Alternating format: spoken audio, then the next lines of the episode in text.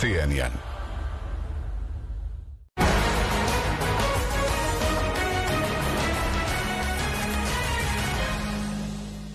Boa noite.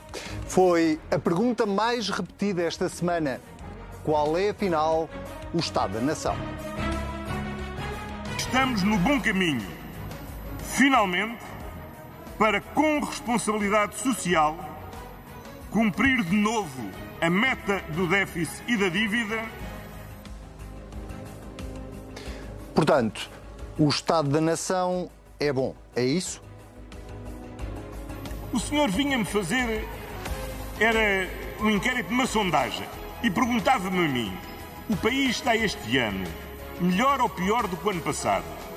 Eu dizia o que é óbvio: o país está neste momento pior do que estava o ano passado. Mal. Afinal, em que é que ficamos?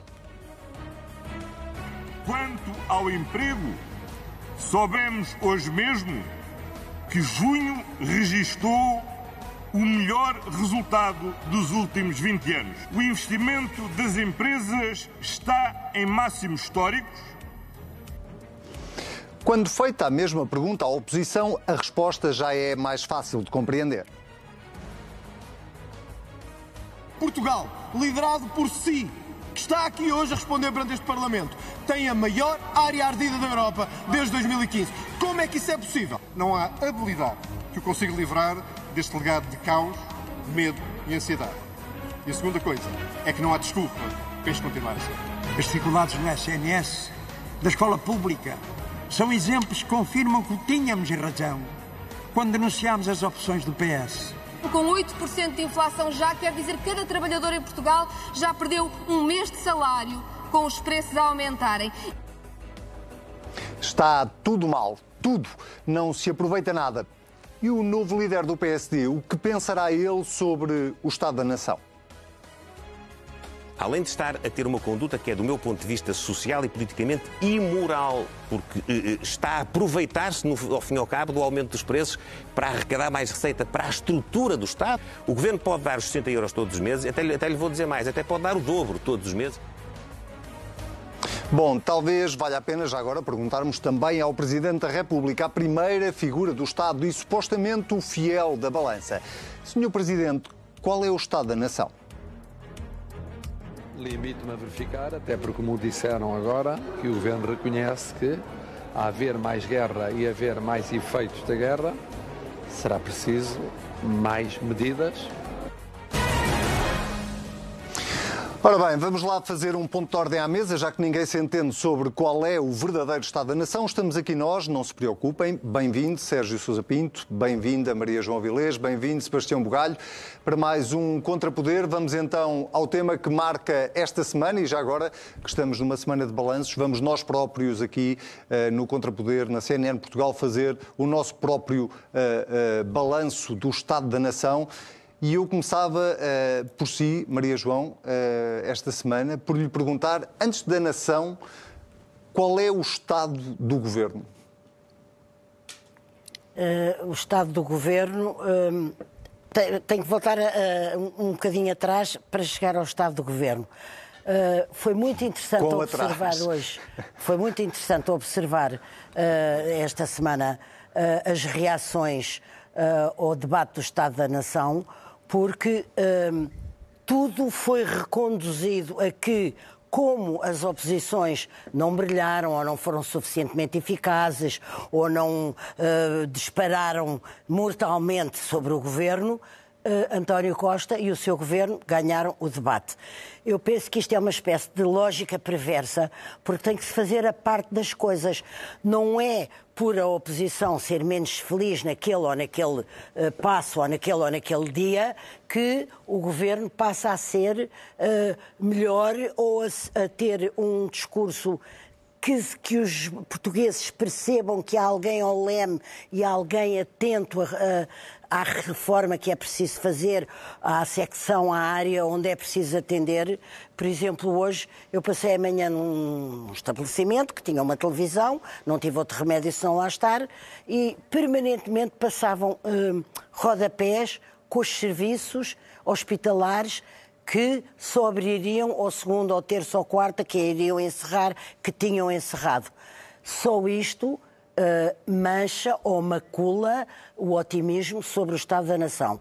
Uh, os resultados económicos... Mas, oh, oh, Maria João, posso só interromper, posso só interromper para, para irmos exatamente a esse ponto, que é, uh, não acha que pode haver aqui uma espécie de duas uh, duas realidades que, que, não, que não se contra... Não, duas realidades, que é a realidade do debate parlamentar que aconteceu esta semana, uh, onde a oposição provavelmente não conseguiu passar a realidade que a Maria João esteve a ver na televisão hoje de manhã. Exatamente.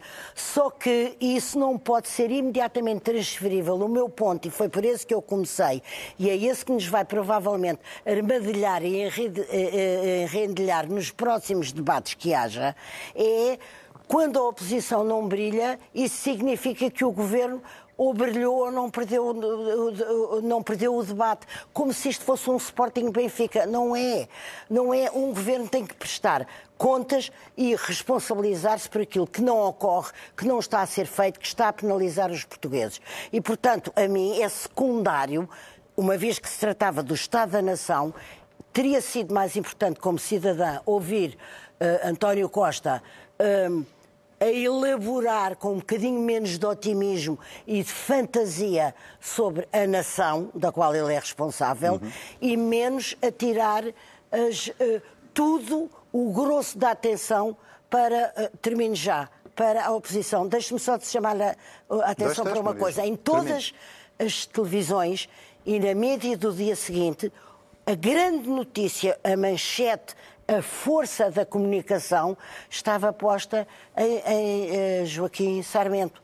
E eu fiquei de boca aberta. Como é que é possível que, com o Estado da Nação como ele está, Uh, com a prestação do Primeiro-Ministro sempre uh, otimista, uh, sempre baseada em, em, anúncios, anúncios que vai fazer em setembro, anúncios que já fez de coisas que já estão como as creches, mas que ele anuncia como novas, etc.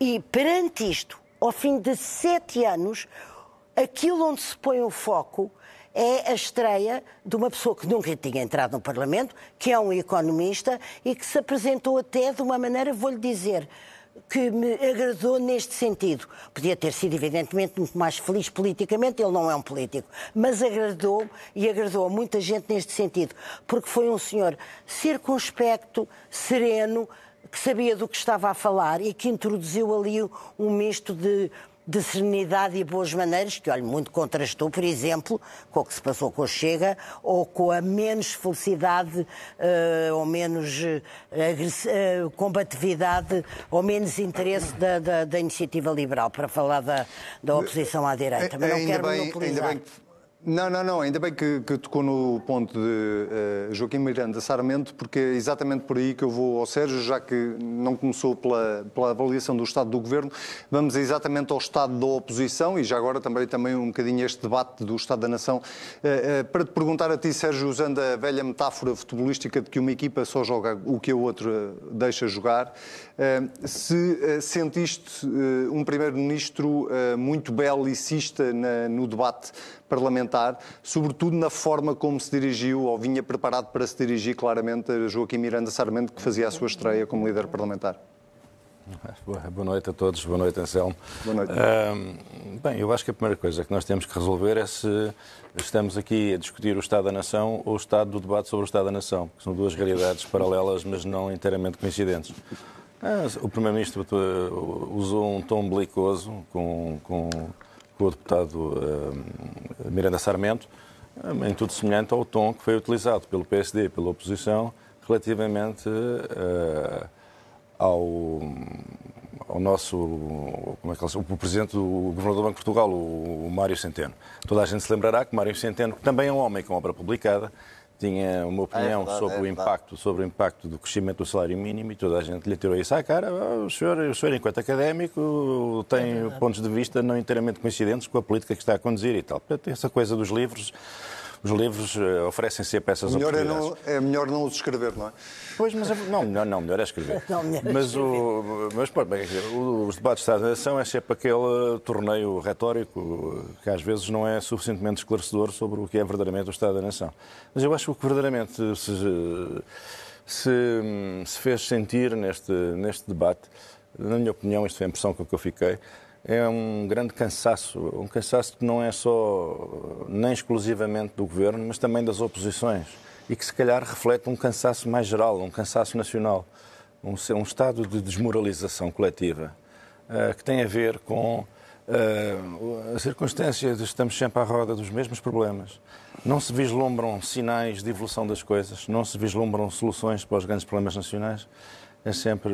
Bem, temos de 5 de 5 de 5 em 5 anos ou de 6 em 6 anos temos a tragédia dos fogos, temos o problema do estado em que está o Serviço Nacional eh, de Saúde, temos o problema do crescimento económico, que agora andamos a iludir-nos com a ideia de que vamos crescer 6%, quando toda a gente percebe que este crescimento não é um crescimento. É fictício. É um crescimento, não é? Ele, não é, ele, é, ele, ele é real, mas não, é suscitado mas... por, uma circunstância precisa, que é a recuperação do, do, do, da, da, pandemia. Claro, quando que é ela que, acabar. Que aquilo não ocorreu em Portugal em linha com o que aconteceu. Aqui vai ocorrer mais tarde, e portanto agora faz sentir, mas que isto, o que é que isto nos diz sobre a nossa capacidade de convergirmos e nos aproximarmos dos indicadores dos países com quem é legítimo e sério que nos comparemos? E, portanto, quer dizer, há assim uma espécie de desmoralização, já tudo foi dito, já tudo. E não se, não se vislumbra um sinal, não se vislumbra. Os partidos. E o debate desta semana risco... foi o espelho disso, é não, isso? Não foi, porque os partidos, os partidos e o governo, todos, todos, todos.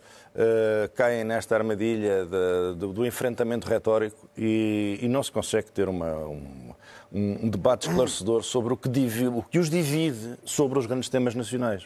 Chegamos ao fim, enfim, aquilo é uma justa, uma justa de palavras uh, e pouco se adianta em relação àquilo que, eu, que, pelo menos é o que me interessa a mim, imagino que seja o que interessa a toda a gente. Uh, mas a tónica é esta, de facto, cansaço. Depois há outra coisa que, é que também é preciso ter em conta. O Primeiro-Ministro aviou 17 deputados de uma assentada uh, sem lhes ter respondido. Tecnicamente uh, não, não aviou porque não respondeu, não é? É exatamente isso que tu acabaste de dizer. Pronto, não respondeu. Mas também eu sobre isto uh, gostava de dizer duas ou três coisas para defender o, o, o Primeiro-Ministro. Os debates do Estado da Nação, assim como todos os debates em que o Governo vai à Assembleia, hoje são debates extraordinariamente difíceis e diferentes do passado. Nós hoje temos oito partidos, oito partidos na, na, no plenário. Imagine-se o que é um debate com oito interlocutores, oito líderes partidários, e ao fim de um debate com oito líderes partidários, contando com os pequenos, com, com o PAN e com, com, com o Rui uh, Tavares, uh, e depois ainda o debate com os deputados. Quer dizer, é preciso perceber que as coisas também mudaram. As coisas também mudaram. E, portanto, não, não, não, não se pode arrumar a questão dizendo, olha, o Primeiro-Ministro não tem respeito pela Assembleia. Não é assim, não é assim. Os debates são longuíssimos, são duríssimos, são, são penosos de ouvir, quanto mais de fazer e, portanto, é preciso também ter aqui um certo hum, sentido de equilíbrio nessa crítica, que eu acho que não teve equilíbrio nenhum, e injusta, que foi dirigida ao Primeiro-Ministro. Muito bem. Eh, para terminar eh, a análise, como diria o Sérgio, eh, ao debate ao, do Estado da Nação e em vez do Estado da Nação propriamente dito, Sebastião, tu, tu que tens nos últimos meses dito várias vezes que ficas impressionado com a facilidade com que o Primeiro-Ministro António Costa vence os debates parlamentares. Voltaste a ficar novamente impressionado? Sim, quer dizer, o Estado da Nação, uh, seis crises políticas desde que, é, desde que teve a maioria absoluta e continua a sair incómodo do debate do Estado da Nação. Não, saiu com um sorriso nos lábios, mais uma vez. Há uma grande diferença, manifestamente, entre o governo ser politicamente hábil na gestão política e, ao mesmo tempo, incapaz na gestão do Estado. Mas isto não é novo. Este governo sempre foi assim. Sempre foi muito hábil a gerir-se a si próprio e pouco responsável a gerir aquilo que era do Estado. Eh, em relação ao próprio do debate, eu creio que há um, sintoma que isso tem a ver com o, tom, o, tal tom aguerrido que a Maria João Avilés identificava no Primeiro-Ministro. É, é, muito curioso ver que eu vejo uma estratégia da oposição no governo e uma estratégia do governo na oposição. Porque o PS continua a fazer oposição, mas ao governo de Passos Coelho que foi eleito há mais de 10 anos. Continua contra Passos Coelho, continua com esse tom aguerrido, quem parece que está na oposição e que quer destruir os adversários. A tal citação do livro académico de Joaquim Miranda Sarmento é claramente alguém que quer destruir o seu adversário. É, Mas é isso não curioso. será é- porque agora o novo líder do PSD se chama Luís Montenegro? Não, certamente. Portanto, aquilo que eu vi foi um governo com uma estratégia de oposição ao, ao PSD. E depois vejo o PSD a comportar-se em algumas coisas como o governo, e isto não é uma crítica nem um elogio, por exemplo. O PSD está desde maio a pedir o tal pacote de emergência social de apoio às famílias que o Primeiro-Ministro anunciou no debate do Estado da, Nação. Luís Montenegro está há meses a pedir isso. Luís Montenegro esteve uma semana antes do país começar a arder, a, o, primeiro, o, seu primeiro ato político foi, foi falar da prevenção dos incêndios. Daquilo que eu vejo é um PS mais preocupado em fazer oposição à oposição e um PSD mais preocupado em governar pelo governo, o que talvez justifique e seja um, um sintoma daquilo que o Sérgio Sousa Pinto também dizia, que é não vamos a lado nenhum porque os papéis estão um pouco invertidos. Eu não vejo, e ainda não vi, em nenhum debate no Parlamento destes que eu digo, para irritar muito a Maria João Vilés, que António Costa continua a ganhar, e continua, apesar dos cidadãos continuarem a perder em relação ao Estado, o António Costa continua a ganhar em relação à oposição. É verdade. Ia sair incólume dos debates. Mas eu, eu, ainda não vi, há eh, três, para terminar, três debates que eu gostava de ver na praça política portuguesa e que não vejo. Uh, o, novo, o, facto de termos uma guerra na Europa obriga, evidentemente, os governos nacionais, especialmente os governos de, de, economias frágeis como a nossa, a fazerem um debate sobre o equilíbrio entre a despesa do Estado Social e a, da, e a despesa da defesa. Que debate é que nós tivemos sobre isso em Portugal? Nenhum. Que debate é que tivemos sobre o facto de o nosso, o nosso, posicionamento estratégico, em termos de política externa, ter que mudar obrigatoriamente com estas novas potências revisionistas e o seu expansionismo territorial ou político, como é o caso da Rússia e da China?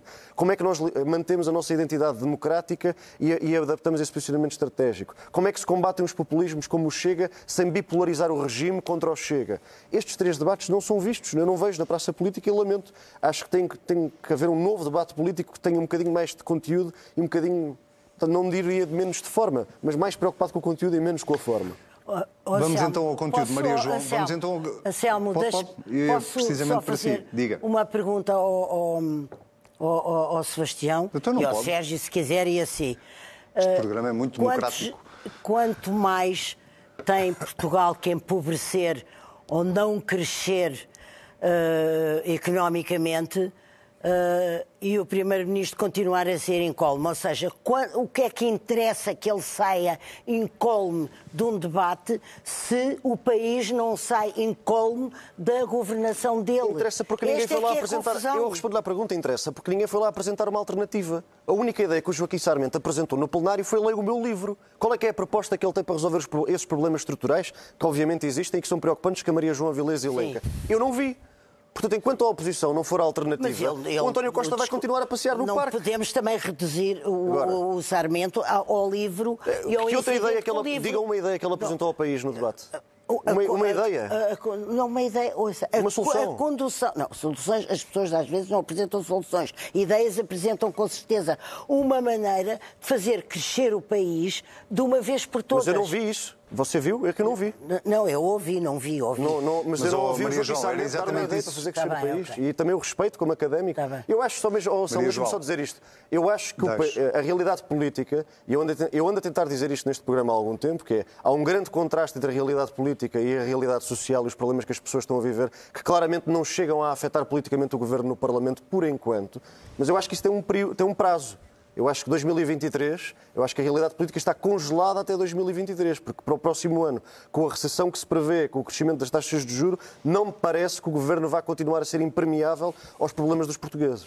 E aí, Maria João, já não vai ganhar os debates. Já não Exatamente. vai ser incólume. Isso, é, é esse o meu ponto, Maria eu João. Sei, eu sei que estou à distância e é mais difícil interagir convosco, mas Maria João, eu queria exatamente ir ao conteúdo e pedir-lhe a si uma avaliação do Estado da Nação, sobretudo olhando para aquilo que foi a prestação, já, já aqui analisada, do Governo e da oposição, eh, que soluções, que alternativas, o que é que era preciso aparecer que não está a aparecer? Já falou há bocadinho do crescimento económico, anémico, uh, e de quanto tempo é que é preciso para, para se perceber que Portugal não está a crescer como devia crescer.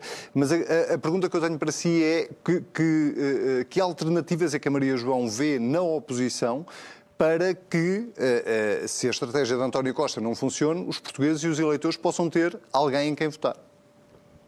a, estratégia só há uma, tem que ser fazer crescer o país. Só há uma maneira de fazer crescer o país. É uh, atender, amparar, estimular e apoiar as empresas. São elas que fazem crescer o país, que fazem, uh, que criam emprego e que criam riqueza. Isso não tem sido feito. Aliás, foi muito interessante, porque toda a mídia também anunciou os, as sete grandes questões que iam estar em debate no Estado da Nação. Nenhuma, não sei se você reparou, nenhuma tinha a ver com o crescimento económico ou com sairmos desta uh, eterna cepa torta. A única pessoa que viu fazer isto, embora a partir de um lugar uh, não nacional, em Bruxelas, foi Elisa Ferreira, já lá vou, uh, que pôs o dedo em cheio na ferida. Ou se faz crescer o país, ou não se faz crescer o país. Mas é fazendo crescer o país.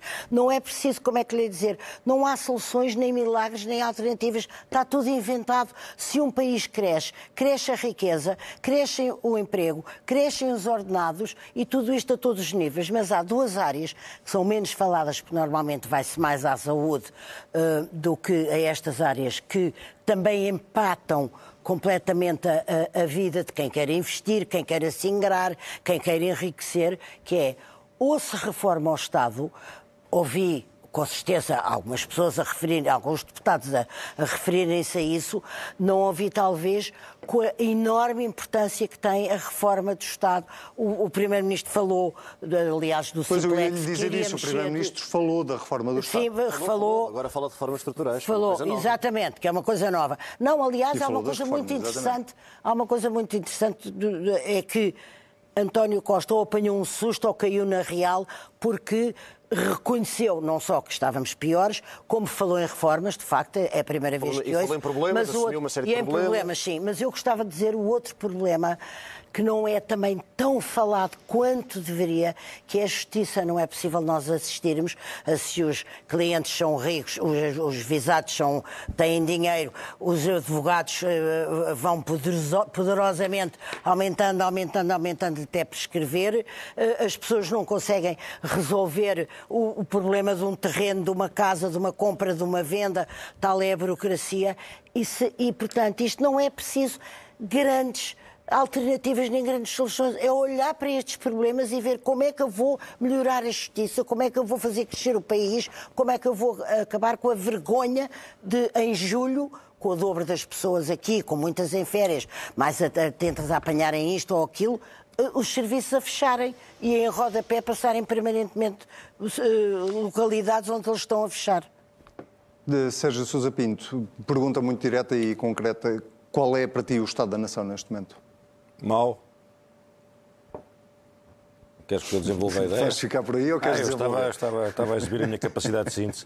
Não, o- o- o- eu não percebo como é que um país pode, e hoje existe um grande consenso sobre a existência de problemas estruturais, e imaginar-se que a solução para os problemas estruturais não são reformas estruturais. Então, quais são as reformas que, que- que respondem aos problemas estruturais, se não também elas estruturais?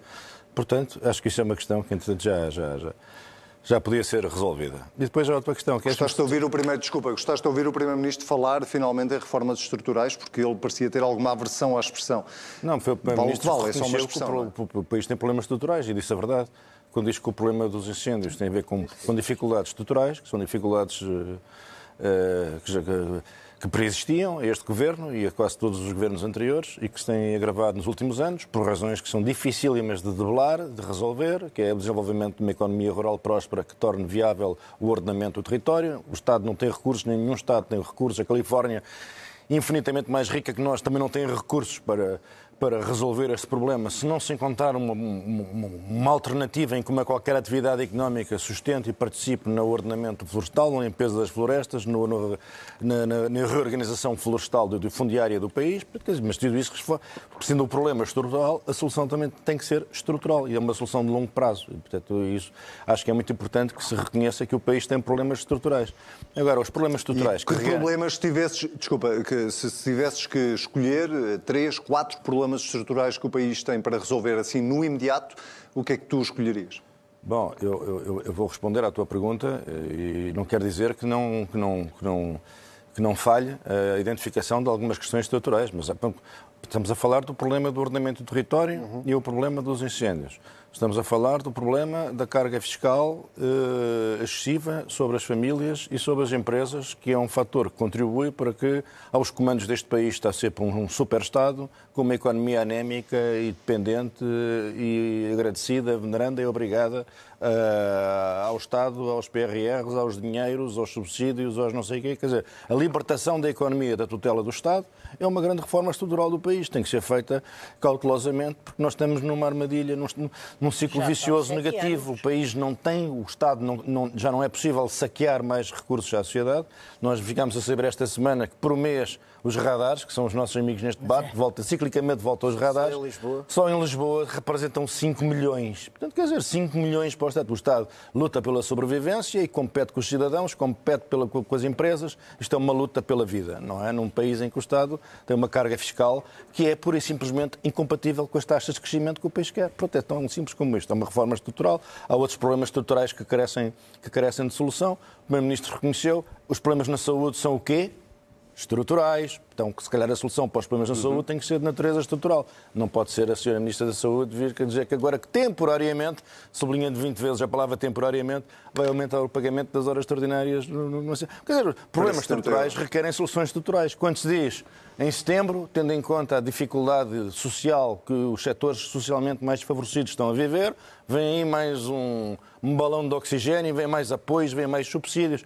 É importante que venham e a notícia é boa, é uma boa notícia para o país. Convém lembrar que, mais uma vez, não estamos perante uma reforma estrutural. Estamos dependentes do dinheiro de Bruxelas. Maria, eh, Maria João, não, desculpe, Convém Sebastião. esclarecer que a distribuição de dinheiro de Bruxelas também não é uma reforma estrutural. Não é uma reforma estrutural, é mais uma esmola. Oh, Anselmo, mas eh, nós Diga, também diga. não podemos estar Mas agora a falar... diga, diga e responda, não, diga-me e responda-me já à mesma pergunta. Se, se tivesse que escolher uma palavra, seguindo aqui a lógica do Sérgio, qual é o estado da nação? Mau. Mau. Mas espera, E- mas e eu que acrescento, é que- não, eu acrescento uma coisa. Mau, Diga. mas passaram sete anos sobre a mesma liderança política e governamental. Isto tem que Com um contexto político um diferente, apesar de tudo, Não, não não é, não é a mesma coisa um ano ou dois anos, o debate do Estado da Nação ao fim de dois anos de uma legislatura, não. É ao fim de sete. Sete é muito ano. É muito ano político. É muito ano de incapacidade. É muito ano de, não- de costas voltadas para a palavra reforma. É muito ano de indiferença com, a- com- com a carga fiscal sempre, sempre, sempre a subir. É muito ano de indiferença face ao não crescimento económico. Sete anos é muito ano. Muito bem. Sebastião, qual é o estado da nação? É tam- também para responder só com uma palavra, não é? e a seguir dizer quais são. Que é eh, não eu acho que eu, eh, não, As discor- não, prioridades. discor- não discordando das duas opiniões anteriores, eu acho que aquilo que resume bem o Estado da Nação é com receio de ficar pior. Com receio de ficar pior. E não são só os portugueses, também são os governantes. As duas frases, para mim, que mais pré-anunciam isso de- por parte do Primeiro-Ministro no debate é quando ele assume duas coisas. A primeira é que a inflação, afinal, não é transitória, portanto, assume que a inflação está para ficar, portanto, o aumento do custo de vida dos portugueses, quando os salários não acompanham esse aumento de custos, vem para ficar. E quando ele diz outra coisa, mais subtil, que é talvez esta não seja a última crise. Portanto, quando, quando eu digo que me parece que o ambiente político está congelado até 2023, tem um bocadinho a ver com esse receio de ficar pior. É que até o governo está com receio que as coisas piorem. Eh, e eu não me pare... Portanto, nós podemos todos falar na necessidade de reformas estruturais. Eu também acho que elas são necessárias, urgentes, e sobretudo também acho que elas deviam ter sido feitas, porque esta coisa de termos um governo que ao fim de sete anos descobre que os problemas são estruturais e que é preciso fazer as reformas que durante sete anos recusou fazer e não quis fazer, inclusivamente com o líder da oposição mais disponível de sempre para fazer reformas estruturais, é uma coisa que a mim... Mendigava é uma, é uma coisa, é uma coisa que para mim tem sido fascinante, é ver que de repente o Partido Socialista até faz um conceito de ministros extraordinários para discutir o que é que pode negociar com o PSD, quando teve durante quatro anos um líder do PSD que só queria negociar com o PS e não negociou nada, a não ser um Mas pacote. o PS estava a não amarrado, ser um estava amarrado para os ao fundos PCP e ao estruturais. Bloco, não é? Sim, e, e- precisamente foi uma solução política que falhou nesse propósito reformista, não é? Não conseguiu reformar nada nessa, de uma reforma, nessa- de uma- Mas eu, eu gostava só de dizer duas coisas, que é, apesar das reformas estruturais serem necessárias e fundamentais, Não chega. Parece-me que quando o ambiente de gestão do Estado é de receio que as coisas fiquem piores, ou seja, de poupar ao máximo para ter a solidez financeira para sobreviver à recessão de 2023, não se vai fazer reforma nenhuma. Porque as reformas implicam custo e implicam risco. E neste momento aquilo que eu sinto é que o Governo está demasiado amedrontado com aquilo que vem aí para reformar, seja o que for. Respondendo E a oposição não? eu da oposição não, Não vejo uma ideia. É aquilo, que Não, mais, é, aquilo que mais, é aquilo que mais me assusta. É Mas deixa-me só perguntar uma coisa. Da oposição não vejo uma ideia, não, mas diga, diga. Não, não, não é isso. É, não teremos daquilo que você disse exatamente, do governo poder estar receoso e com razão com o que está a acontecer na- no mundo, na Europa, na, na- em Portugal, do que vem etc. aí. Do que vem e do que vem aí. Não temos que ver, para além da, daquela coisa formal e protocolar do Primeiro-Ministro receber o líder da oposição, não temos que ver uma mudança de entendimento do que pode ser a governação por parte de António Costa com a conversa de ontem de quase quatro horas entre os dois? Pergunto, é uma pergunta a vocês, se não é um sinal de abertura que nunca houve com o Rui Rio, embora, pequeno entre parênteses, tivesse sido maravilhoso aquele bocadinho de televisivo ontem, que foi o Primeiro-Ministro chegou rodeado do seu governo, sentou-se no Foi lugar que quinta, competia na sim. bancada do governo Na quarta, e depois saiu, saiu e foi até ao fim do fim do fim do Parlamento, onde, quem sabe se combinadamente Rui Rio estava sentado para efusivamente o Se tivesse cumprimentar. combinado, talvez ele tivesse posto uma gravata. Pois talvez, não sei. Maria não, eu tenho é que perguntar, eu tenho é que perguntar. Não, mas eu- eu queria o que é que reforçar foi a sua verdade? Deixa-me pergunta. acabar. Eu- Deixa-me acabar. O que é que foi verdade? Foi aquele cumprimento exato, sorridente, amável, acolhedor, encantados os dois, um com o outro, ao máximo. A televisão nunca mente. Ou foi o tratamento eh, quase vexatório que António Costa deu a, a- a Rui Rio durante quatro anos, dizendo até se fosse um dia que preciso de PSD, demito-me. Portanto, o que eu quero perguntar é, como hoje foi o contrário, ontem no, no- no- foi o contrário Maria naquele João, encontro. nós temos que avançar. Termine lá, por favor, a pergunta, porque nós temos mesmo que Não, avançar. é, eu eu ia, só, eu ia esse- só lembrar. for- Tá bem. Eu- Isto é um novo ciclo ou não? Eu ia só. Não, não, não, não. Eu vou, eu vou permitir ao Sebastião e ao Sérgio que, que, que- que vão ao seu repto. Ia só lembrar que no início da- do mandato de Rui Rio foi quando nós assistimos Rui Rio e António Costa também aos eh, passou bens e aos abraços e a fazerem acordos Sim, mas para, eh, Mas são- para o mas foram país. dois acordos que não resultaram Eh, em e- nada. Pronto, mas estava só a lembrar como é que começou Claro, a não, relação é verdade, entre os é um dois. começo muito E como é parecido. que, Mas também- vai Estou só a lembrar isso como é que começou a relação entre os dois. Pois vai. Exatamente. Sérgio, queres responder a este rap da Maria João? Não. Não, eu queria dizer o seguinte. o- É preciso perceber o seguinte. No nosso sistema, da nossa democracia parlamentar, não existe simetria nenhuma entre o papel do governo e o papel da oposição. O papel da oposição é escrutinar o governo. O papel do governo não é escrutinar a oposição. O papel do governo é governar. Portanto, não vale a pena estarmos aqui a, faz- a imaginar que isto é um campeonato entre partes em que cada um apresenta tem- ao mas país. sido, não é? Não, mas isto é a minha opinião. E, o- e- e- e- em relação ao debate que se vai tendo mantido com o líder da oposição, as famosas quatro horas, quer dizer, é preciso perceber que Montenegro, Montenegro já viu eh, qual foi o saldo eh, dos esforços do seu antecessor eh, em diálogo com o governo. Montenegro também já aprendeu com a vida, já aprendeu, eh, tem atrás, tem o benefício da experiência, não é? Eh, é natural que o governo queira enredar Montenegro eh, num, debate que, no caso do Rio Rio, acabou com ele sentado na última fila sem legado nenhum para apresentar.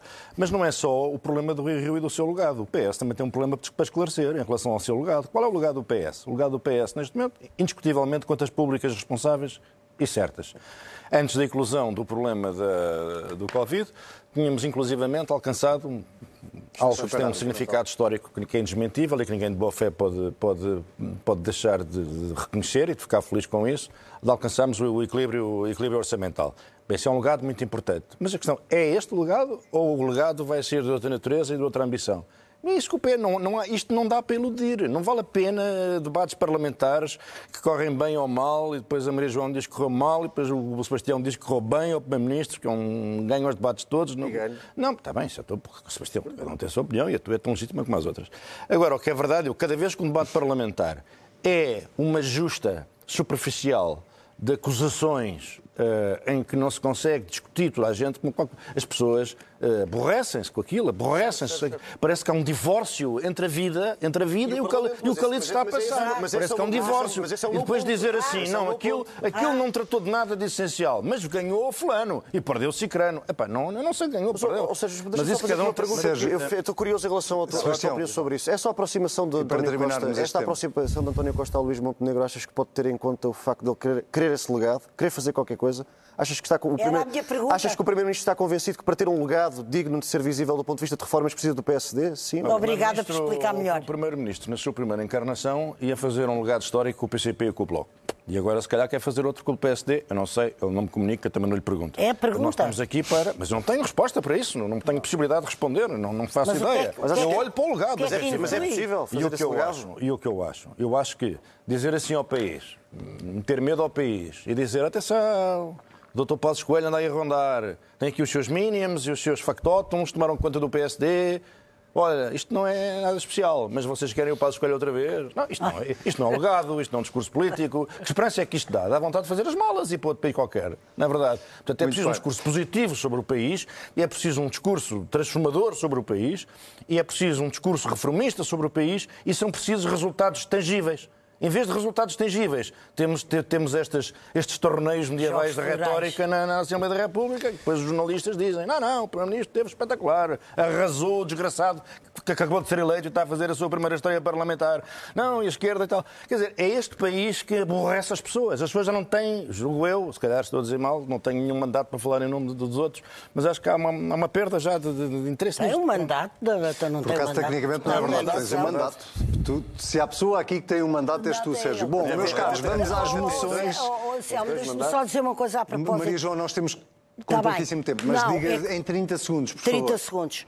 Parece-me um bocadinho cedo para começar com certezas arrasadoras sobre o futuro destino político, quer de Luís Montenegro, quer de Miranda Sarmento, quer o, de repente o inesperadamente chorado, hipocritamente chorado Paulo Mota Pinto, eh, os cumprimentos a Rio Rio, etc. Tudo isso eh, são jogos florais, mas há uma coisa que não é um jogo Portugal, floral. Os falecidos que é têm não... sempre muitas homenagens. É, é, É os verdade. falecidos, é verdade, é verdade. O, não, o, Até o Dr. Costa foi dar uma coroa de flores ao Dr. Rui Rio. Parece-me parece politicamente errado eh, esta espécie já de, de crueza para com a inabilidade de Joaquim Sarmento. Acho, eh, acho até quase imbecil politicamente. E depois há outra bem. coisa que eu queria dizer. Não, Maria é João, que a temos que história da, da- da maioria, da- da- o que o Sérgio apontou, que tem razão, é difícil, há oito partidos, não se pode responder a 17 perguntas, não há tempo, mas era suposto haver uma maioria de diálogo e de, de diálogo, de acolhimento. Não há, há uma maioria de arrogância. Muito Bem, bem. já houve quatro Meus senhores, de vamos às moções desta semana. As? Sérgio Sousa Pinto, tu tens uma moção eh, para a Ministra da Saúde. É uma moção de. Essa é uma boa pergunta. Eu vinha justamente para o programa a pensar se isto era um elogio ou uma crítica. Uh, porque há uma componente positiva uh, na proposta. Olha, nós já lhe chamamos Governo e uma há uma crítica. componente negativa. Portanto, depois podes decidir o que é que queres fazer desta moção. Uh, é positivo É aumentar. Aumentar o- o- a remuneração do trabalho suplementar. O que não faz sentido nenhum é este sistema que, que que que o Ministério da Saúde adora de criar uma espécie de graus. 50 euros por hora a partir da hora 51 e até a hora 100 de trabalho suplementar. 60 euros a partir da hora 101 até a hora 150. E, pasme-se, 70 euros a partir da hora 151. Ora, se estas medidas são temporárias, eu gostava de saber quais são os médicos que vão alcançar os 70 euros. Devem ser os que não dormem, que trabalham dia e São noite. super-homens, São super-homens. E este tipo de medidas, estas- este, tipo, este- este tipo de apoios, eu insisto, é bom aumentar, aumentar a remuneração, porque toda a gente sabe que esse é um dos problemas, que não fixa profissionais no SNS, é bom aumentar a remuneração das horas extraordinárias, mas não existe um problema de absentismo dos médicos e dos enfermeiros no SNS. O que existe é falta de profissionais e os que lá estão são profissionais sacrificados e são profissionais servidores. E esta, esta, esta forma de os remunerar de acordo com uma espécie de taxa de esforço e de entrega ao serviço, isto insinua que existe um problema de absentismo. Não há problema de absentismo. Há falta de médicos, todos fazem mais do que lhes, do- do que lhes compete, têm folgas que não podem gozar, têm horas de trabalho que não, horas de trabalho que não são contabilizadas e não são devidamente pagas. Esta é que é a verdade. A verdade não é esta que vem aqui, à qual esta proposta pretende responder. E deve-se-lhe a pandemia. Muito bem. E por- É, aos Maria João, deles. temos, temos, temos com pouquíssimo tempo. Vamos avançar para a moção Ainda do por cima, Sebastião, ainda por que cima é, este eh, modesto bodo vem acompanhado de uma prevenção. Temporário. Obrigado. Isto é temporário. É uma coisa que me motiva. Obrigado que- por claro. Toda a gente ouve isto e pensa isto é uma coisa cínica para resolver as urgências durante o verão. Pronto. Isto é para os médicos a correr atrás dos 50, 40, 80 euros por hora, não sei o quê, a trabalharem dia, noite, tarde e madrugada. Pronto, vão, vão, vão, vão todos a correr. É preciso agarrá-los, porque estão desejosos e para as urgências durante o verão. Sérgio, eu acho que ficou bastante claro que se trata mesmo de uma moção de censura. Eh, Sebastião, eh, a tua moção desta semana vai para Liz Trust e é uma moção de quê? É, Eu faço uma moção de censura, eh, digamos, a esta é a Ministra do- dos Negócios Estrangeiros britânica, que é candidata à liderança do partido e à sucessão de Boris Johnson. Eh, Eu desafio qualquer pessoa a procurar o último discurso no Congresso dos Conservadores em que Liz Truss eh, focou a sua- intervenção na, na expansão do porco inglês pelo mundo fora. é possivelmente a próxima Primeira-Ministra britânica. Uh, e segundo as sondagens Nós já tivemos um ministro que também falava segundo da, sonda, do, segundo as sondagens internas do Partido Conservador, ela é a favorita junto das bases. Portanto, ela ainda não ganhou a Rishi Sunak nas intercalares, mas junto dos militantes é a favorita, junto dos deputados não é. E eu creio que, pronto, às vezes um partido que está há 12 anos no poder, à frente do precipício, escolhe mesmo dar o passo em frente. E eu não tenho qualquer dúvida que este seria um caso desses. Muito bem. Maria João, a, minha sua moção moção é para de- contrastar é de confiança. É de confiança, é de confiança. Primeiro porque Elisa Ferreira é uma pessoa de confiança, cujo critério, competência, saber, eh, currículo, carreira, etc., incutem essa confiança, e que disse uma fra... duas frases telegráficas e que resumem tudo o estado da nação melhor que qualquer coisa que tivéssemos dito aqui. É preciso superar a estagnação e é preciso libertar Portugal da dependência dos fundos europeus. O que ela queria dizer era isto e subjacente o que é que estava que Portugal vai vivendo de esmola em esmola, de fundo em fundo, de prestação em prestação, de empréstimo em empréstimo.